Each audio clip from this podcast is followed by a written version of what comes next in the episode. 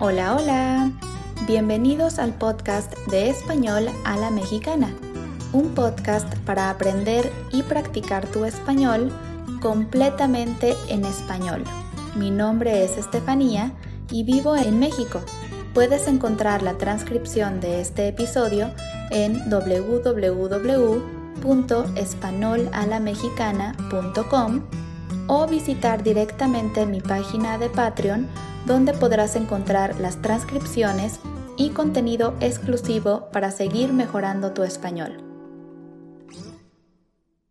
En el episodio de hoy les compartiré un poco sobre mi experiencia viviendo en México, sobre todo para las personas que en algún momento han pensado mudarse a este maravilloso país.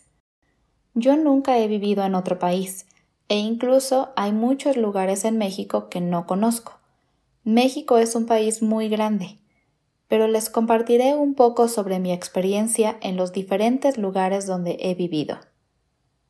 Yo nací en Morelia, una hermosa ciudad en el estado de Michoacán. Morelia es la ciudad más pequeña en donde he vivido, sin embargo, ha crecido mucho los últimos años. Es una ciudad muy bonita con un centro histórico hermoso. Su catedral fue construida en 1660 y tiene un hermoso y enorme órgano que usan para los servicios religiosos y para el festival de música que celebran cada año. Hace muchos años pude asistir a uno de los conciertos del Festival de Música en la Catedral y fue una experiencia increíble. Es una ciudad con muchos eventos culturales como el Festival Internacional de Cine de Morelia, que comenzó el año 2003, y su objetivo es promover el talento de cine nacional. Este festival es cada año en octubre o noviembre y durante el festival hay muchos estrenos de películas importantes y grandes fiestas. Morelia es una ciudad con un clima interesante, porque quizá por la mañana puede haber mucho sol y calor, y por la tarde puede llover y por la noche puede hacer frío. Es un clima muy cambiante, o sea que cambia mucho, y por eso a veces es difícil saber qué ropa usar pero no es un clima demasiado extremo, entonces es agradable. Quizá lo único que no extraño de Morelia es el transporte público. Desafortunadamente no es el mejor, y por eso muchas personas tienen coches y eso genera demasiado tráfico también. Algunos años también viví en Guadalajara, y si hablamos de clima, Guadalajara es muy caluroso. Hace mucho calor, mucho más que en Morelia y Ciudad de México, pero recordemos que el clima puede ser algo subjetivo. Personalmente no me gusta mucho el calor, y quizá por eso recuerdo tanto el calor de Guadalajara. En cambio, la Ciudad de México es un poco más fresca. Llueve un poco más y su clima es más frío, aunque también en verano puede hacer mucho calor.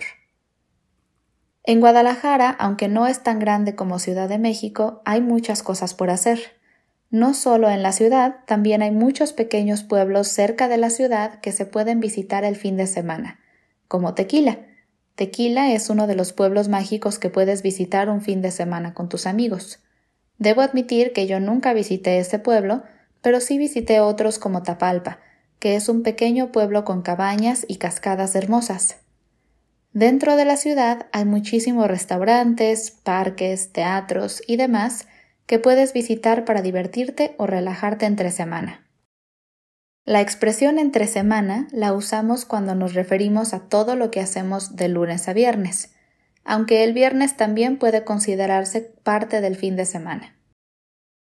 Ahora, la Ciudad de México es muy grande y aunque conozco diferentes partes, no conozco todas, y es muy común que las personas solemos hacer nuestras vidas en nuestra zona o en zonas cercanas. Afortunadamente vivo en una parte muy turística que tiene muchísimas cosas que hacer. Es una zona con casas antiguas y edificios modernos, donde puedes caminar por horas y visitar cafés o exposiciones o parques. Algo que tienen en común las tres ciudades es las maravillosas personas. Aunque es cierto que las personalidades y la cultura cambian un poco en cada ciudad, he conocido personas increíbles en cada ciudad, Vivir en México puede ser una aventura, pero también puede ser una experiencia llena de paz.